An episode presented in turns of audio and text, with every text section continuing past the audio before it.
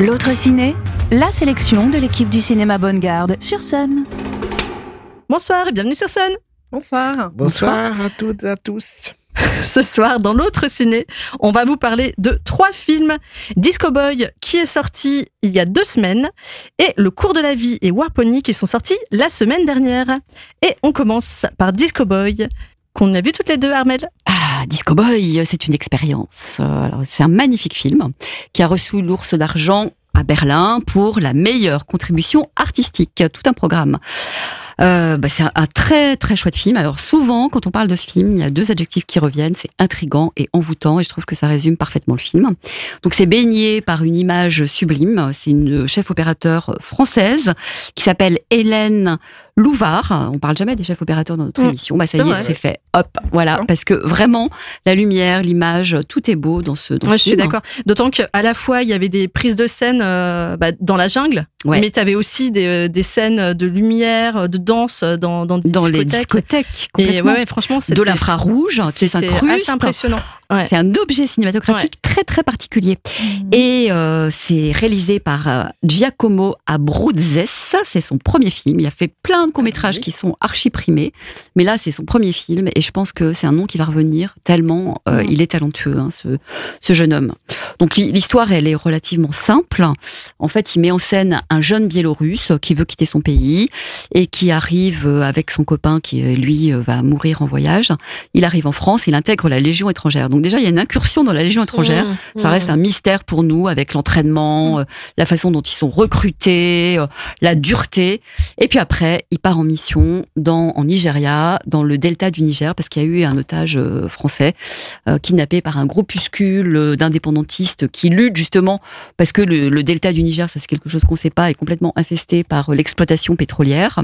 Et eux luttent contre ça pour garder leur leur jungle intacte. Et, et donc euh, la Légion étrangère intervient. Et là notre héros qui est Franz Rogowski, bon, on viendra plus tard sur le personnage parce qu'il est complètement incroyable cet acteur, il va rencontrer un jeune un jeune homme nigérian. Et la rencontre va être assez terrible. Et après le film bascule. Alors bascule vers un onirisme mais pas que parce qu'on revient en France.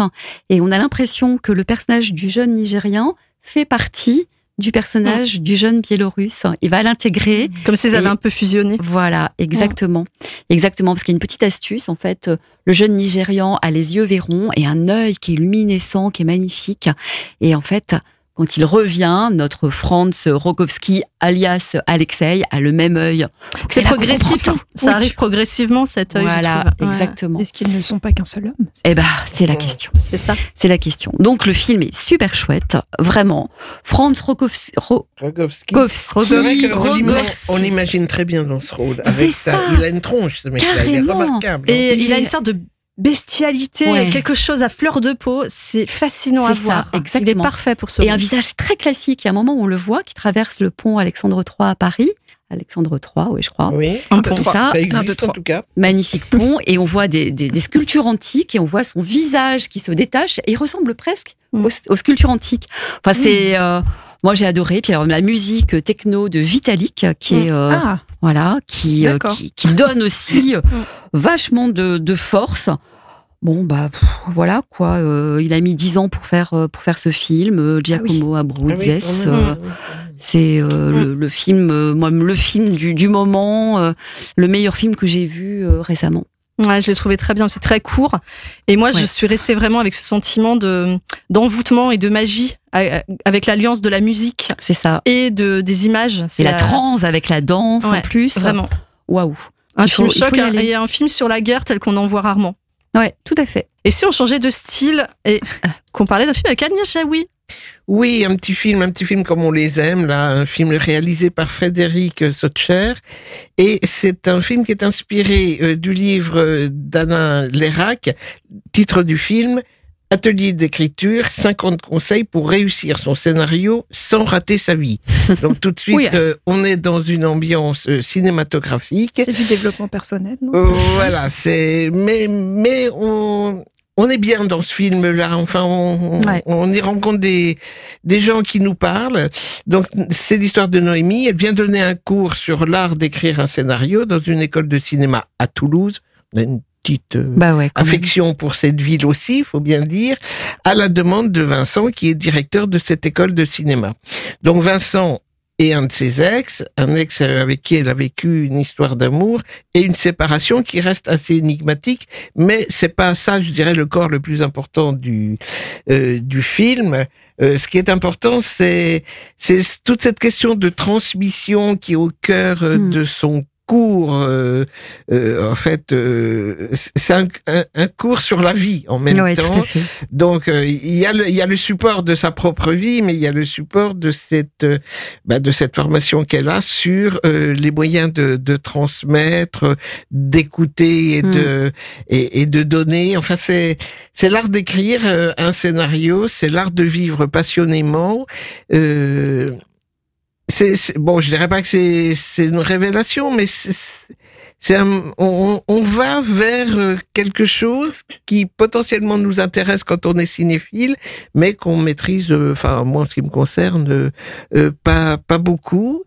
Donc euh, on y retrouve un peu de genre dialogue à la Eric Romer ou, ou plus récemment sur des films d'Emmanuel Mouret. Là, enfin ces, ces dialogues entre les personnes euh, euh, qui ne se censurent pas, mais qui se, se respectent, se dévoilent.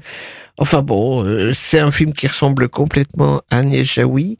Euh, J'oserais dire, euh, donc ça ressemble à ses engagements, sa personnalité. Enfin bon, euh, on a on est nombreux, je pense, à avoir pas mal d'affection pour euh, cette euh, Ouais. actrice réalisatrice, mais plane aussi quand même le fantôme de Jean-Pierre Toujours. Bacry Mm. sur euh, sur ce, ce ce type de, de réalisation et ça aussi c'est pas désagréable hein. c'est un film euh, en, en fait euh, le réalisateur a rencontré Agnès Jaoui euh, pratiquement au moment où Jean-Pierre Bacry est décédé et euh, je je pense que là il s'est aussi Mm. passé quelque chose d'affectif euh, assez fort donc euh, voilà, c'est pas euh, un grand grand film, mais c'est le Et, cours de la vie. Et Agnès Jaoui, alors le film se tourne à, est tourné à Toulouse. Elle est devenue directe présidente de la Cinémathèque de Toulouse.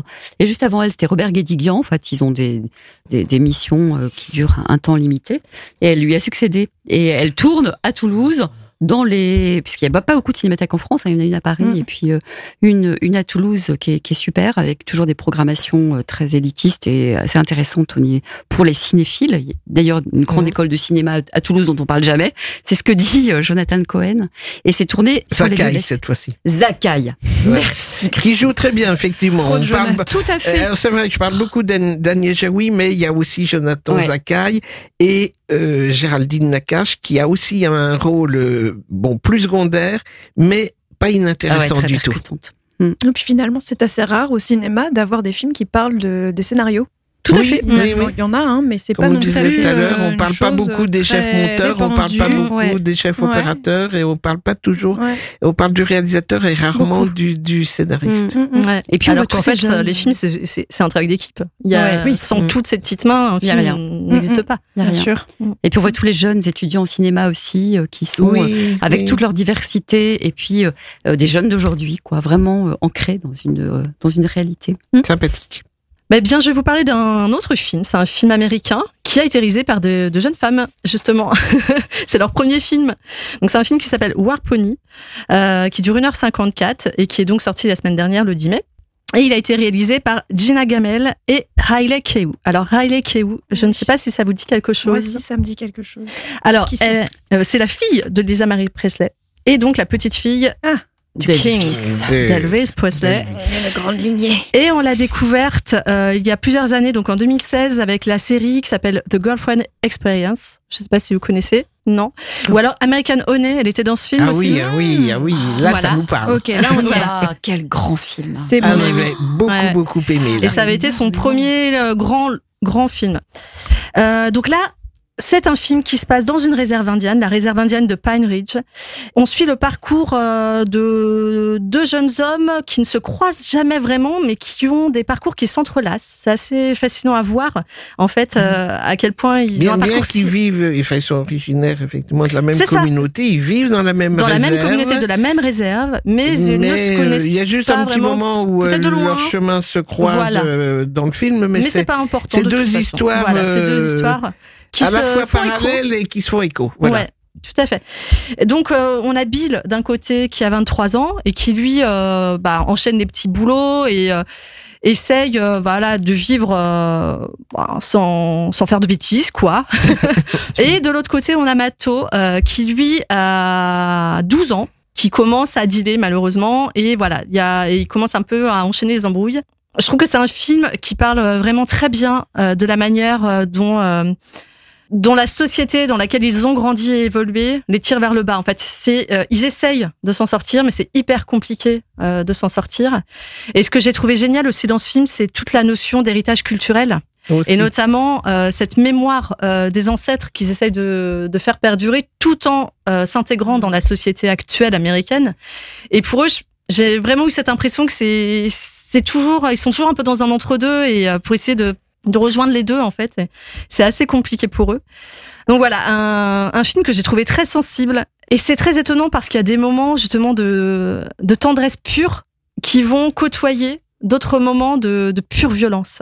Alors moi j'ai bien aimé la fin, je la raconterai pas. Ah oui, non, il faut pas raconter mais ça c'est sûr. Mais en fait, c'est cette fin qui est une sorte de, de pied de nez, pied de nez très lumineux justement à, à- à tout ce qu'ils ont pu accumuler euh, euh, pour s'en sortir, pour survivre, et qu'à chaque fois euh, on, on- on leur renvoie, on les, on les remet à une place qu'ils ne veulent pas forcément, et, et cette accumulation trouve son apothéose à la fin, et, et, et je, je trouve que ça fait du bien qu'à la fin, Mm. euh, oui, bon, maintenant, ça suffit. Ouais. Ouais, c'est vrai. Et on a oublié, il y a beaucoup d'humour aussi. Enfin, moi, j'ai ri à plusieurs moments.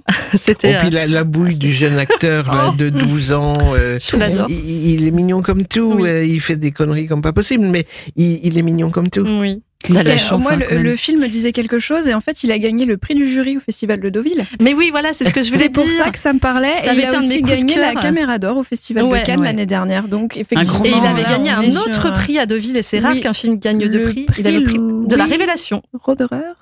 On vous propose également une idée sortie pour ce soir, puisqu'au Bonne Garde, on fait depuis quelque temps des cycles réalisateurs ou réalisatrices.